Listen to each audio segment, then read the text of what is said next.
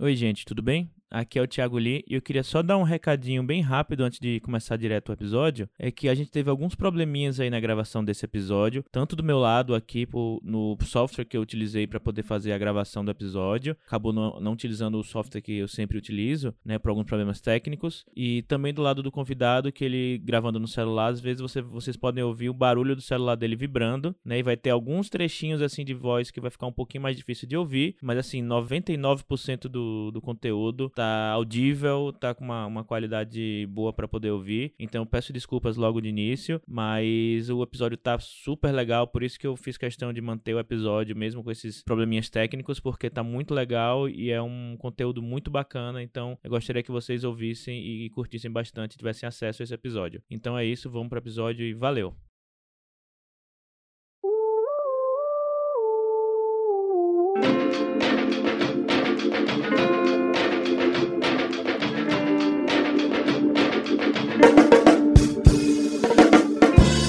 Começa agora mais um episódio do Curta Ficção, o podcast de escrita que cabe no seu tempo.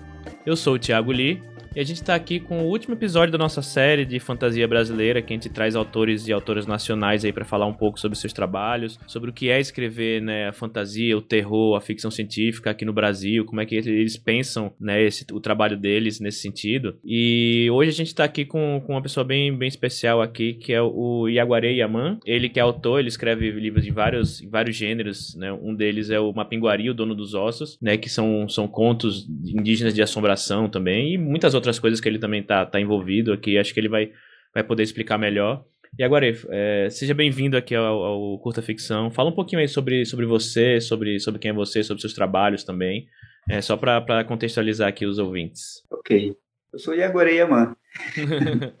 Esse nome, ele tem um significado, né?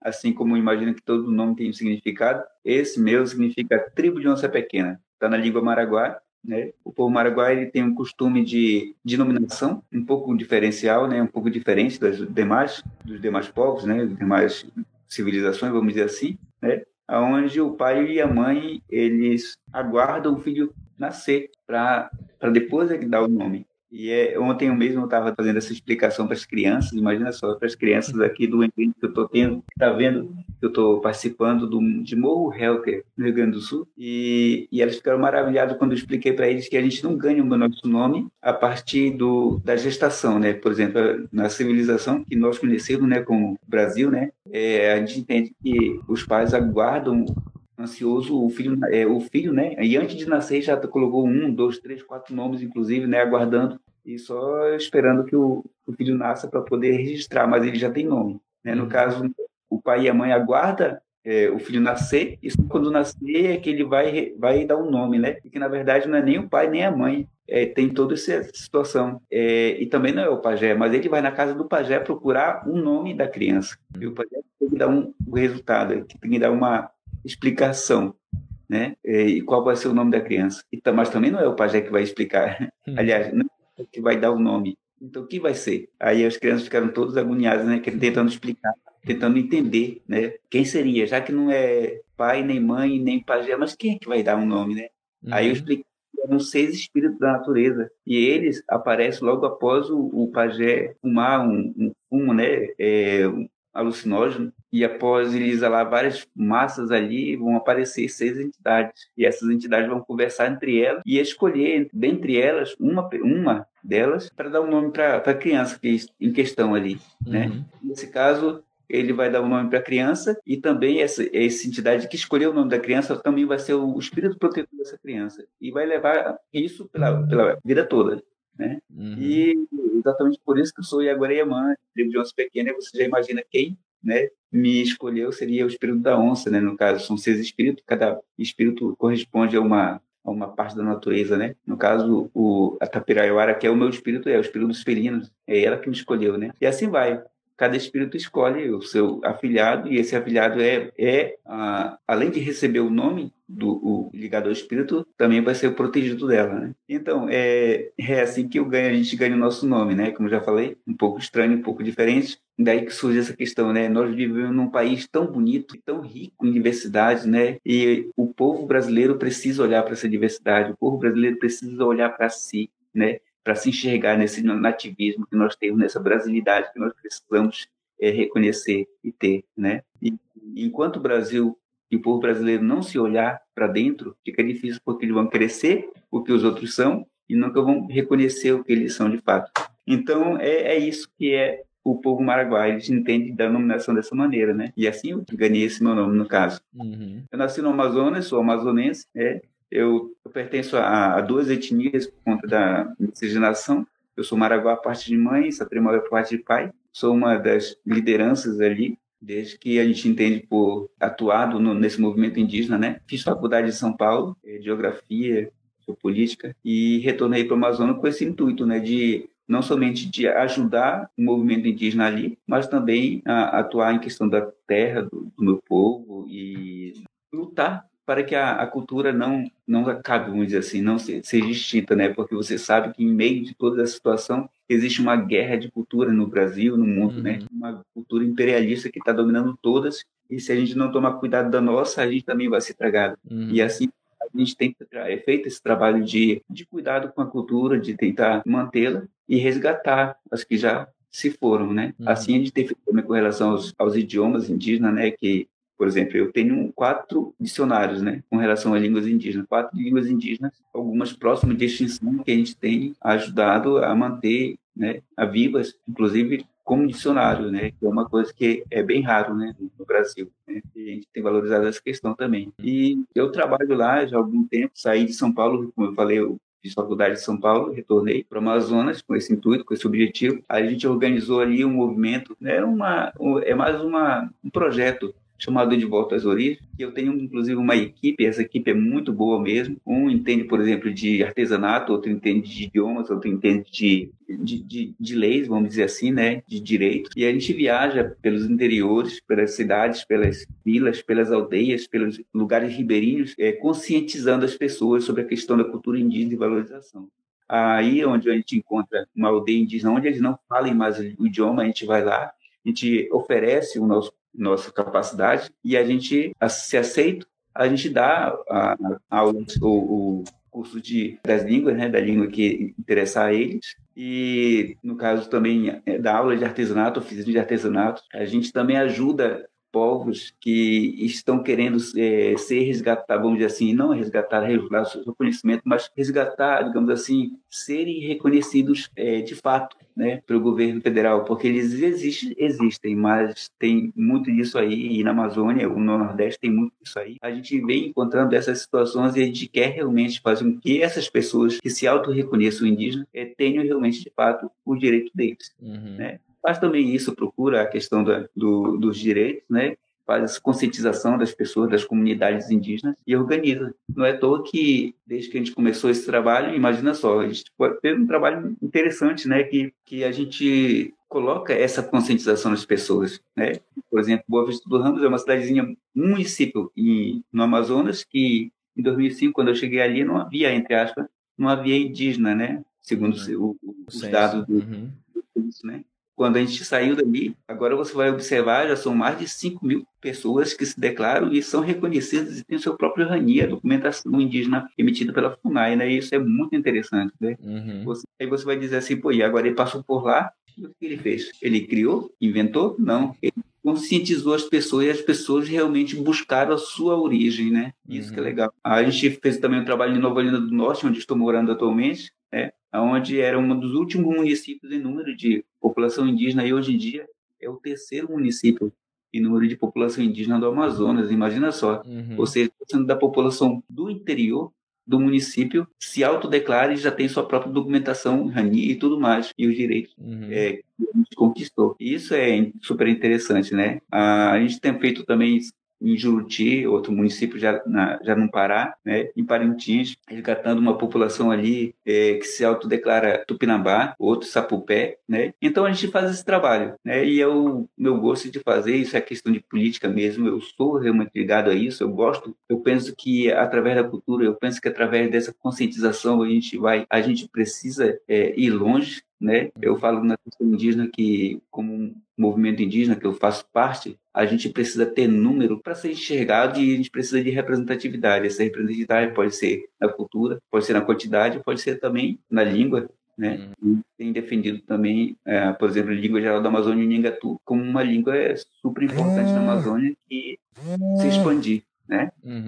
Uhum é, realmente é um trabalho bem importante, né, isso que, que você faz, que vocês fazem, né, porque é, com esse reconhecimento, com essa, com essa representatividade em várias, em várias áreas, na cultura, como você falou, ou na agricultura, no artesanato, o que seja, as pessoas vão se conscientizando, né, e vão se entendendo também, e também é importante até para os não indígenas entenderem é, a importância de respeitar e de, de dar o espaço para indígenas poderem né, ter, ter, também sua, seu espaço na, em vários setores da sociedade, né? É, principalmente nos, no, nos últimos anos, né, com a população indígena é a população brasileira Sim. e grande população brasileira é indígena, né? Sim. E que muito desses aí é, simplesmente se negam a reconhecer por discriminação, por uhum. preconceito, por, é, é, por vergonha, quem sabe. Né? Uhum. A gente entende isso. E acho super importante que a população brasileira realmente se reconheça, se auto-reconheça, se veja, né? Como uhum. falei com você, né? Essa brasilidade precisa aflorar, né? Uhum da nossa cultura e através das, das culturas né, dos, povos indígenas, quem sabe a população brasileira se veja. Sim. Né? Uhum. E aí eu queria falar um pouquinho específico ao seu trabalho com a cultura, com a literatura. Você tem vários livros publicados e contos também. Eu vi que você pensa de fato a, a cultura como também uma forma de, de difundir também a, a cultura da, de, né, de de povos indígenas no Brasil. Como é que você, quando você vai criar um, um livro, uma história, como é que você pensa isso? A, a, a, você pensa sempre, é, como é que como é para você criar uma criar uma, uma história, né, e, e levando em consideração sua, né, os temas que, que você trata também? Olha, como é, como escritor, né, vamos dizer assim, eu uhum. não sou contador de histórias. Eu não, eu acho que eu não chego aí. Está muito distante ainda do, de ser o contador de história, porque eu acho que isso aí é uma questão de ser sagrado, né? Uhum. É uma concepção que eu tenho, né? Não é simplesmente, ah, eu quero, eu gosto de contar e eu faço isso. Não, eu acho que precisa ter uma, uma outra coisa a mais, um elemento, né? Uhum. E então, como escritor, eu aprendi a andar por essa questão da, da contação desde criança, quando eu comecei a ouvir as histórias contadas aí, né? É, o meu povo é um povo especial, vamos dizer assim, uhum. especial por causa que, além de ter o um nome, ele tem um apelido, que muitas vezes até não gostam, mas pegou. E é um apelido que realmente está numa essência chamado. É, ele também é conhecido como povo das histórias de assombração, né? Porque é, é um, um, um dos segmentos de história que eles mais gostam. Agora, imagina desde criança a gente ter ouvido essa cultura, né? E todas as culturas realmente têm esse, é, esse costume, né? De ouvir histórias né? desde criança, mas, infelizmente, a, vamos dizer assim, a cultura ocidental tem deixado esse, essa essa cultura de lado, né? E mais culturas tradicionais ainda como a nossa do povo Maraguá ainda mantém, né? Que é essa arte realmente de contar histórias e justamente nesse segmento que é contação de histórias de fantasma, né? De uhum. assombração. Então imagina só, desde criança ali ouvindo os mais velhos contar histórias, no meio da, da aldeia tem um tem uma uma casa, né, denominada Mirixauru. É a casa do conselho, vamos dizer assim, aonde os mais velhos, os contadores de histórias, se reúnem para contar histórias, né? Tem um local, então no caso. Imagina que seis horas da tarde é o tempo, então é, nesse horário os contadores de história vão se reunir naquele local onde estão tem redes atadas ali e eles vão deitar na rede, sentar na rede e começar a contação. É nesse momento que as crianças é, é, esperam, né? É esse momento que as crianças esperam. Eles vão para lá correndo, né? E se juntam junto com os mais velhos lá para ficar ouvindo. Uhum. Aí uma coisa que eu quero te falar é por causa que a gente sabe aquela questão, né? Na, na, na literatura, por exemplo, tem essa esse diferencial da pureza idade, né? Uhum. Tem a literatura infantil, tem a literatura juvenil, tem aquela coisa toda. Uhum. Ah, você não pode falar o que é, é para o infantil, o que é do juvenil, né? Você não pode falar do juvenil para o juvenil, o que é do adulto, né? Existe toda essa uhum. separação, separação, né? Que na nossa sociedade brasileira ocidental, né? Criamos, mas que na cultura do povo maraguá, né? Por exemplo, tanto é que a gente vai lá e ouvir história de fantasma na sua própria essência, naquela essência que a gente conhece e nunca vai ser mudado porque tem uma criança ali do lado, né? Uhum. A gente vai entender de fato realmente a importância das histórias, né? E ouvindo isso aí a gente também se entende como pessoa, como gente ou como etnia. Uhum. Aí eu, eu comecei a, a, a me entender como escritor a partir dessa ideia de ouvir, né, e depois recontar o que ouvi. E aí depois mais eu me entendo também como não somente o, alguém que reconta, mas também alguém, aquele que cria, né? uhum. criador de histórias, né? Tanto é que o povo maraguá também tem essa coisa bem interessante, né? Que eu lembro, quando eu era criança, a gente observava que as pessoas, eles vão para a mata para a floresta caçar. Mas eles não vão só caçar animais, ou caçar pássaro, ou caçar outra coisa. Eles vão caçar histórias. Isso que é interessante. Eles vão para o meio da mata e, por acaso, eles não voltaram hoje, aí eles estão criando histórias ali, estão inventando, criando história, inventando, não sei lá como eles fazem, não sei se é real, só sei que eles trazem essa história depois, né? E imagina só, chegou a sessão de história, cada um daquelas pessoas que saíram para caçar estão lá, e cada um tem, tem sua própria história, né? Uhum. É achei muito interessante que você falou de eles saem para caçar e saem para caçar histórias também, né? E aí eu vejo muita diferença né, até em, em, como né, você tá me, me, relatando aí de como você vê a literatura, vê a contação de histórias, vê a, a, a tudo que está nesse, nesse entorno, de como a, a literatura é feita no geral, na, né, enfim, nas culturas ocidentais, que às vezes as histórias elas estão muito mais ligadas às vezes, a uma estética de, ah, vou criar uma história, digamos que é uma história de terror, né? Vou criar uma história sobre um vampiro, uma história sobre um lobisomem. E muitas vezes ela tá mais focada no, na estética, né? No, no, no, num,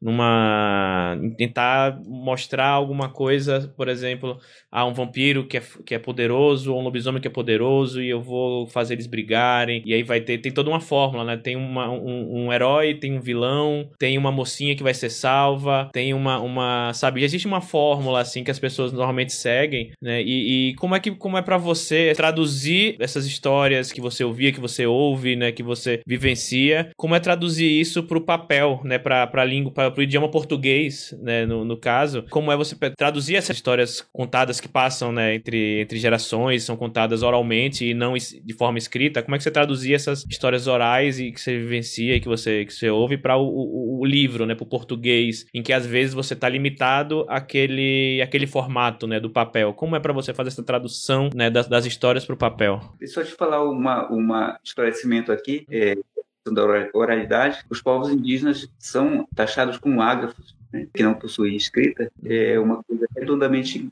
enganado. Né? não engano falar dessa maneira, por causa que quando a gente fala sobre grafismos, os grafismos eles não são desenhos, não são estéticas, eles são letras também. Uhum. São, eles são é, escritas os grafismos eles estão lá, cada povo indígena tem seu próprio grafismo, né? E os, os grafismos representam pessoas, representam substantivos, adjetivos, representam um entendimento de uma coisa, uma história completa ou, ou parte dela, representa também um, uma própria letra, uma única letra. Interessante uhum. isso, tá? É, o povo maraguá, ele, por exemplo, o povo maraguá tem cada cada aldeia do povo maraguá tem um totem que representa a aldeia e está ali no meio da aldeia né, criado ali, um totem, e esse totem ele é pintado. Quando a aldeia é fundada, coloca-se o totem no meio e pinta-se ele. Pinta da maneira de grafismo, né? Ou seja, são de grafismos ali. Cada grafismo representa uma parte ou uma história, ou, ou, palavras ou nomes, é tudo a ver com o histórico da aldeia, ou daquele povo, né? Então é dessa maneira. Se tem um clã, e esse clã tem um totem, que nós chamamos de Mandagará, esse totem ele conta o relato da história desse, desse clã, ou desse povo, ou dessa aldeia, ou dessa pessoa. É interessante. E ali, como a gente é conhecedor dos grafismos, a gente sabe aonde, por exemplo, que é desde a origem do mundo, aonde foi, é, qual é a história da origem do mundo, é ali. Aquilo ali representa a, a cobra, ali representa o, o, mundo, o planeta Terra, ali, isso ali representa as coisas. Então, a gente sabe diferenciar muito bem, né? Isso que é legal. Né? E dali é que a gente passou, na verdade, para o caderno, né? Não somente a oralidade, mas aquilo que está presente, que a gente sabe e aprendeu desde cedo. Quando eu vejo perguntas, as pessoas perguntam por aí para mim, é como é que eu aprendi a desenhar? É, porque eu também sou ilustrador. Aí eu explico, olha, é a coisa mais fácil que tem explicar essa situação. No terreiro da aldeia, a gente pegava espinha de peixe, não tinha papel, não tinha essas coisas até então, nos anos de 1980, e a gente começava a, a desenhar. Mas desenhava o quê? não a, a, o desenho, né, chamando, digamos assim, o tradicional, né, é, é ocidental, mas a nossa o próprio desenho, que é a nossa escrita, que são os grafismos. E a gente aprendeu a desenhar os grafismos dessa maneira, né? E a gente sabia muito bem diferenciar as coisas. E então, a história, só para dizer, né, na verdade, então ela é oral e ao mesmo tempo ela está escrita através dos grafismos, né, uhum. nos toques do mundo da garagem né, com relação ao meu povo, né? Uhum. Então, é, eu acho super importante isso aí, sobre super rico falar sobre essa questão aí, uhum. porque o indígena é um universo dentro do universo. São mais de 300 povos indígenas no Brasil E quando eu digo que é universo dentro do universo, imagina só, você vai aprender sobre um povo só, uhum. de povos, imagina só. E cada povo tem sua própria cultura, sua própria universidade uhum. de vida, sua própria é, cosmologia, sua própria religiosidade, né? Sociedade de visão uhum. social, tudo, né? Você falou é, também dentro do mesmo povo, cada aldeia diferente também tem suas peculiaridades. Tem toda a sua, né? Cada elemento, né? Realmente é uma, uma questão, é, é uma coisa única, né? Então é assim. E eu aprendi que as histórias, né? A gente podia realmente, de fato, não somente passar para o grafismo, mas também passar para a escrita ocidental, vamos dizer assim, para a escrita ocidental que nós chamamos de alfabeto, né? Uhum. É, desse momento a gente começa a escrever. Eu tinha por esse objetivo também, porque essa é uma necessidade, né? E como já falei para ti ainda agora, é, existe uma guerra cultural né, acontecendo hoje, e sempre aconteceu, mas hoje está realmente muito forte, e a gente precisa olhar, ou se é aquela questão, ou, se eu não mato, eu morro. Ou seja, se eu não contra-atacar com a minha cultura, né, uhum. e manter ela viva, eu vou acabar falecendo no aspecto cultural. É, o meu povo vai acabar morrendo nesse aspecto cultural. Né? Então, é, a cultura é super importante manter. E se por acaso é, tiver risco, então só temos uma saída, que é a escrita da maneira ocidental de ver vai lá para o caderno, vai para o livro e começa a trabalhar. Eu tinha um sonho e esse sonho foi realizado, né? Na verdade, eu só queria publicar um livro. Quando eu cheguei em São Paulo, eu queria publicar um livro. Depois de lá, eu já podia morrer, porque eu já tinha feito uhum. uma realização, né? O meu sonho. E hoje eu tenho mais de 30 livros publicados e isso demonstrou, realmente provou, né? Que esse meu sonho realizou e fez uma coisa muito interessante na sociedade brasileira, que a gente descobriu que a gente não precisa só brigar politicamente para a gente ser visto, para a gente ser valorizado, para a gente ser reconhecido, mas através dos livros, através da literatura, a gente chega muito mais rápido e as pessoas é, é, aprendem muito mais da gente do que brigando. Uhum. Ou seja, através da literatura é uma arma. A literatura é uma arma muito forte que nós temos é, essa questão cultural, de reconhecimento, e não só de reconhecimento, mas também de, de merecimento. Imagina só, se você não conhece alguém, você vai ter uma pré-ideia sobre ele, e aí nasce essa questão da, do preconceito, né? Uhum. Se você não pessoa, você, quem sabe, você até não gosta dela porque você não conhece. E quando a gente leva a literatura para as pessoas, para a sociedade brasileira, a literatura indígena, falando realmente do como é, o que nós temos de melhor na aldeia, toda aquela coisa toda, aí a sociedade vai ver nossa, esse povo é desse jeito, que fantástico, que legal. E aquela pessoa que tinha ou torcia o nariz dos povos indígenas, de repente vai mudar de ideia. Porque o que está faltando na sociedade brasileira com relação aos povos indígenas é isso: é conhecimento. É a falta desse conhecimento que faz com que haja o preconceito, o racismo, né? E, e nasce tantos estereótipos. A sociedade brasileira vive aprisionada até hoje nessa questão do estereótipo, né? Que foi criado há séculos atrás, hoje em dia é mantido. Uhum. As pessoas, os povos indígenas, né? Então, que tal conhecer? A gente, e como as pessoas é, é mais complicado você levar pessoas para uma aldeia, a gente leva a aldeia para as pessoas através da literatura. Uhum. É o trabalho que tem feito. Então, a gente usou a literatura para isso, para salvar a nossa cultura, para salvar a nossa identidade como povo, como nação, e também para influenciar, que é o nosso contra-ataque, né? A gente precisa realmente influenciar a sociedade brasileira e mostrar o que nós somos, né? E as pessoas realmente nos reconhecerem e respeitarem, né? Uhum. Eu acho que é, é, é, isso que você falou é, é, é, muito verdade, assim, a gente precisa não apenas conhecer o, que está o que tá no, no, raso, né, o que está por cima, mas entender a, a, o que essas pessoas querem dizer, né, o que você quer dizer, o que outras pessoas querem dizer, que só assim a gente vai conseguir entender o que, é que elas precisam, o que é que elas querem, né, o, o que é que elas, elas, como elas querem estar na sociedade, né, então acho que não é só entender o, o que está no raso, né, o que tá, o, o que outras pessoas falam, né, é escutar as próprias pessoas em si mesmo, né, eu acho que isso isso é, isso é super importante. A literatura indígena é isso, né? Ela tem uma coisa, uma característica muito importante, muito legal, que é de trazer o que nós temos de melhor, de mais bonito, de mais verdadeiro da aldeia e levar para a cidade. Uhum. Fazer com que a sociedade brasileira conheça os povos indígenas de fato, uhum. e através da cultura indígena, né? É por causa de quem conhece, quem está no lugar da fala é quem, quem conhece. E essas pessoas que conhecem se, se resolverem a escrever, né, a publicar, aí realmente é uma coisa muito bacana. Você vai juntar os dois, né? Uhum, sim. E uma, uma curiosidade que eu tenho, assim, quando a gente vai falar aqui no, no podcast, a gente chama muitos autores e autoras que tratam com, com o elemento do fantástico, né? Com aquilo que também está no campo da imaginação. E eu queria entender, eu queria saber de você também como é a relação, sua relação e a relação de, de vocês, enfim, da, da sua aldeia, do, do seu povo, de, de sua relação também, com o elemento fantástico, né? Por exemplo, de se eu for, hoje eu for escrever um livro que eu, eu classifico como um livro de fantasia ou de terror, e aí eu, eu coloque um, um, elemento, sei lá, um fantasma, um monstro, ou um, um, dragão, ou uma criatura fantástica, né? A minha relação com isso que eu tô escrevendo é uma relação muito mais de, de estética ou de, ou de conflito, assim, ah, eu, eu vou escrever sobre um fantasma porque eu acho bacana o conceito por trás do fantasma, eu vou escrever sobre um dragão porque eu acho bonito, né, a estética do dragão, né? Mas como é a sua relação com o fantástico, com os temas que você traz no seu livro, seja no Mapinguari, no, no ou enfim, como é a relação de vocês com, com o fantástico, né? Aquilo que está também no campo da imaginação, no campo da, da do, do, fantástico. Quando eu digo, é, é, o que eu vou falar agora, hum. muitas vezes as pessoas não vão entender. E as pessoas, inclusive, ficam maravilhadas quando eu falo isso. Uhum. É porque digo que na nossa, na nossa sociedade, como Maraguá, não falo dessa maneira de sociedade indígena porque eu não estou falando pelos demais povos, estou falando pela sociedade Maraguá. É o uhum. que eu uhum. conheço, pertenço, né? Sim. Aí a nossa sociedade pensa dessa maneira, que essas entidades, elas não são sobrenaturais, elas são naturais. Olha só a diferença.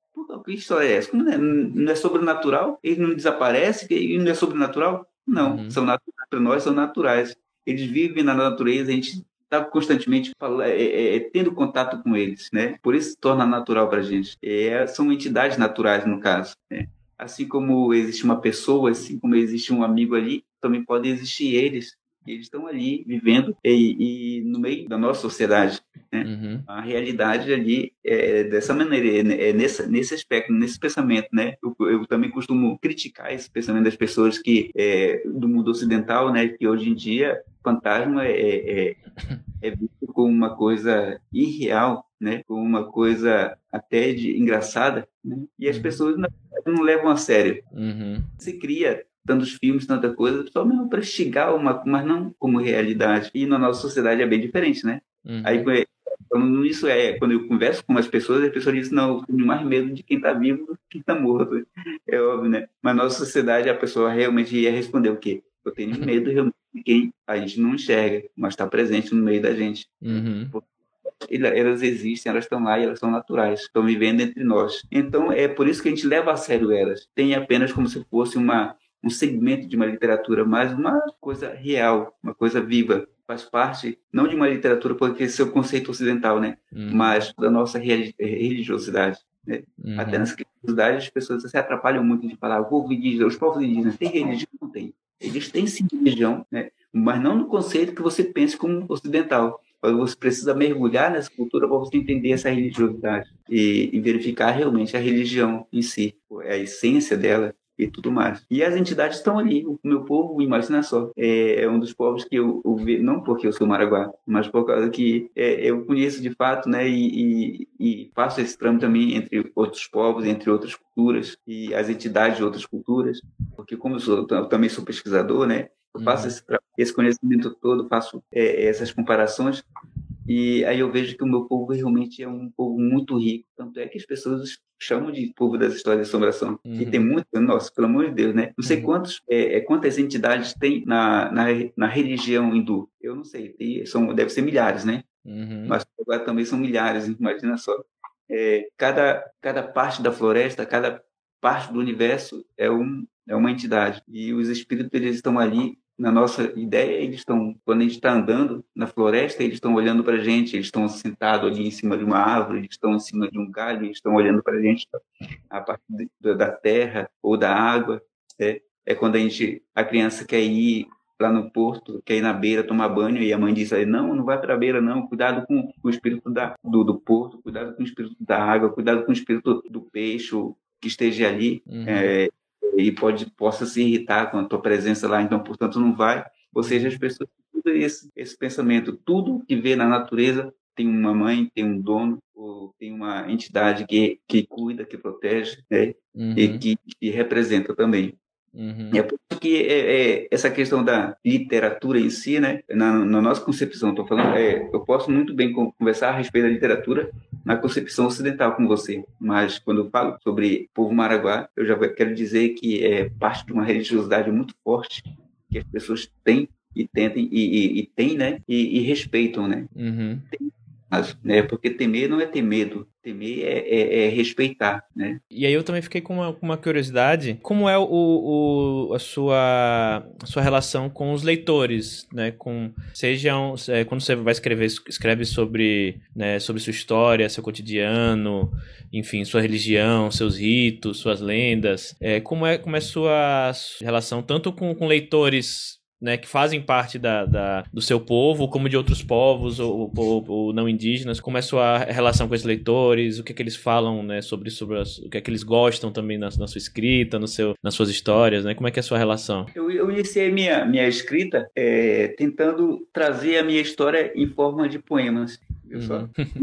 uhum. eu comecei eu tentava fazer isso e depois mais eu, eu entrei para os contos, né, infantis por causa que era a oportunidade que havia no momento, né. Uhum. Eu iniciei em 1999 no meu primeiro livro, a publicação do meu primeiro livro. É, eu acho que eu, eu sou um dos primeiros, né, é, indígena, né, a, a, a publicar. E em 1999 eu tive a oportunidade de publicar o meu primeiro livro, né? Que eu falei pra ti, eu já podia morrer se eu uhum. sei, porque era o meu sonho, né? E é interessante que quando a editora pegou e fez o livro, né? Eu olhava o livro é como se fosse meu primeiro filho, né? E a gente não parava de olhar, não parava de ler e veio aquela coisa toda. Passou, acho que um mês, aí a editora me ligou de novo e agora você tem um outro livro para você publicar com a gente? Aí, por que? Nossa, o público gostou demais, a gente viu que realmente você tem e é necessário, então pergunta se você tem outro livro aí, eu disse que tem, e assim foi, e aí eu permaneceu e até hoje, né? A gente tem escrito. Mas então, esse segmento, a gente tem que respeitar um pouco esse segmento, não olhar na visão do povo maraguá. Mas a gente está numa sociedade ocidental, a gente precisa falar a língua dos ocidentais, vamos dizer assim né? porque é um segmento, é uma sociedade, uma organização. Né? Eu não, não posso é, falar coisas que as pessoas poderiam interpretar como uma coisa pesada. Então, portanto, eu posso muito bem diferenciar isso no segmento ocidental de ver né? as coisas também. Né? Então, no caso, eu pego historinhas, entre aspas, né, infantis e diferencio também para um, um, conto de assombração, né, que você chama, você chamaria de, de, de fantástico, né, uhum. se eu não me engano, uhum. fantástico. E uhum. você falou outra palavra aí muito interessante. Fantástico, terror, horror, fantasia. Fantasia, né? Isso. Um pouco mais nova, eu acho. Uhum. Né? É mais atual, né? Mais moderna. Então, é, é, é, é, também é bom diferenciar o que é terror e o que é o fantástico, né? Uhum. Eu opto pelo pensamento fantástico de se ver, por causa que terror é uma coisa que, sei lá, que dê medo, que dê um impacto, aquela coisa toda. Quando é fantástico é quando você vive, convive e tem aquilo como natural. Uhum. Aí já é fantástico, né? É, no caso, o, eu uso todo o conhecimento que eu tenho a respeito da minha cultura e da cultura dos povos também, dos outros povos também, né? Que eu possa dominar um pouco e aí transformo para esse pensamento, para essa ideia. Como eu já falei, eu uso muito a, a, a literatura para influenciar também a sociedade. E, e se nós, povos indígenas, precisamos influenciar a sociedade, é através da literatura que a gente vai mais longe, porque aí a gente vai para as crianças, né? A gente vai na mente das crianças que realmente estão aí aptas para nos conhecer, né? E elas adoram as minhas histórias, tanto as de origem, na concepção infantil de ver, né? Tanto a, as minhas histórias, entre aspas, de terror, né? As minhas histórias de assombração. Aí, mas eu faço sim, com certeza, essa diferenciação. Né? É necessário. A gente está numa sociedade diferente do nosso. Então é isso. Mas a gente usa essa literatura toda, né? valoriza, mas sempre pensando nessa questão. Olha só, não é simplesmente uma brincadeira. Não é por causa que eu gosto, porque eu pito por isso, ou porque eu quero ganhar dinheiro, mas é por causa que é uma realidade para nós. Eu uso essa minha realidade para influenciar, porque não é simplesmente eu sou um, digamos assim, eu não sou um, um escritor por ser escritor. Eu usei a escrita para o meu ativismo e eu uso a minha escrita para o meu ativismo. Tanto é que nas minhas, nos meus livros, você observou, eu sempre coloco um glossário ali das minhas, da, dos idiomas, né, é, citado do, sobre o povo indígena, né, em questão, é, eu uso toda uma, uma questão para as pessoas que, a partir do momento que eles leem, eles começam a, a, a entender, a aprender do povo né, e da, e da própria língua. Né? E isso é legal, a gente, como eu falei para você, né? trazer o que nós temos de melhor, de mais bonito, de mais verdadeiro da aldeia para a cidade, para as pessoas começarem a gostar da gente, para ver a nossa realidade, né? Porque uhum. é só gostar da gente a partir do momento que eles começam a aprender, a conhecer.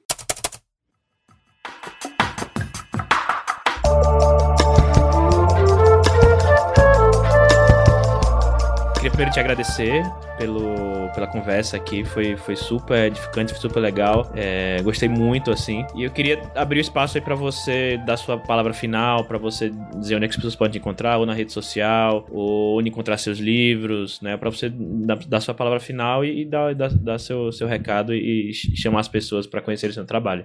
É, já há algum tempo que eu tenho, eu venho atuando nessa questão cultural, da religiosidade linguística né, dentro de um livro, com o objetivo, claro, de fazer com que as pessoas nos conheçam de fato. A, a, nossa essência. E por isso mesmo que a gente tem que é, mergulhar a fundo, né? Eu mergulhei a fundo sobre essas experiências, não é uma coisa superficial. Fala de Aguarei, Aguarei eu conheço o quê? Eu não conheci somente através de pessoas, de terceiros, mas eu também fui e, e, e fiz nem o, o, nosso contador de histórias que eu falei para você. Ele, eu, eu fui o próprio caçador de histórias. Precisei vivenciar essa história para poder para poder contar e não somente de terceiro, mas também nós, nossa própria experiência, né? E essa profundidade que é necessária é, me deixa num, estágio que eu possa dizer assim, nossa, a literatura realmente ali contada nos meus livros são coisas realmente essenciais que você vai observar que é, que é de fato né? o que é de fato. Quando o Iaguaré fala sobre Curupira, ele porque já viu, já entende, já é, conhece o, os aspectos né, nessa essência. Né? Tanto, eu tenho uma coisa muito legal, não sei se outros pesquisadores fazem como eu, mas, por exemplo, como eu gosto de ir muito na fonte, eu tenho muito, muita relação com os pajés. Né? Eu faço muito esse, essa, essa conversa, né? essa busca, tanto de levar o mundo daqui para eles, quanto de pegar o mundo deles e trazer para cá.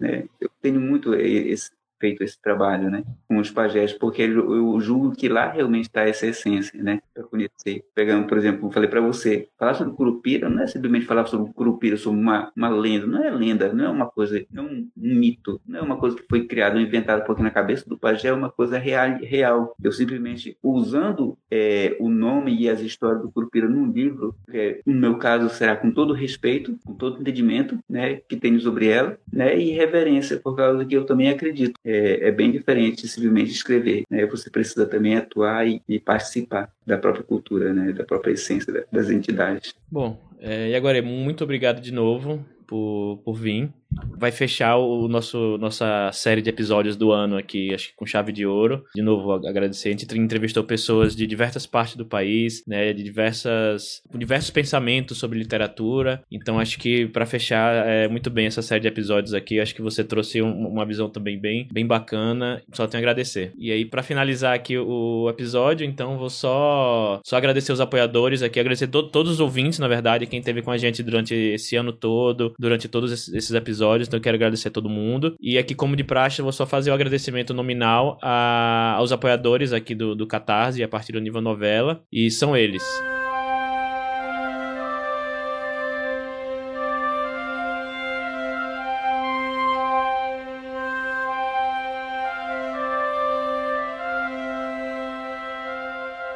Alessandra Silva Rocha, Ariel Aires, Brina Gentil Rezende, Bruno Miller, Carolina M. Ono Leal, Caroline Fronza, Daniel de Paula, Danilo Henrique, Diana Passi, Ednei Antônio Bruscajimpim, Elvis Rodrigues, Fábio Abadil, Fábio Cunha, Guilherme Caetano, Jonas Furtado Dias, José Henrique Rodrigues, Kianja Ali, Maria Lúcia Lira de la Penha, Mai Barros, Olivia Lober, Pedro Pires, Rafael Guimarães, Renan da Silva Santos, Thiago P. e Tom Borges. Então, muito obrigado de novo. O projeto aqui não seria possível sem o apoio de vocês. E agora, muito obrigado de novo. Isso aqui já agradeci algumas vezes, mas também obrigado pelo pelo, seu tempo aqui que, que a gente passou. Quem puder, quem quiser seguir ele, eu vou colocar aqui os links na descrição do, das redes sociais dele, dos livros dele. E aí, quem, quem, quem tiver interesse pode, pode ir lá seguir e ler os livros deles, comprar os livros dele e ler. Muito obrigado. Então é isso. Então a gente fica se vê na próxima e até mais. Tchau, tchau.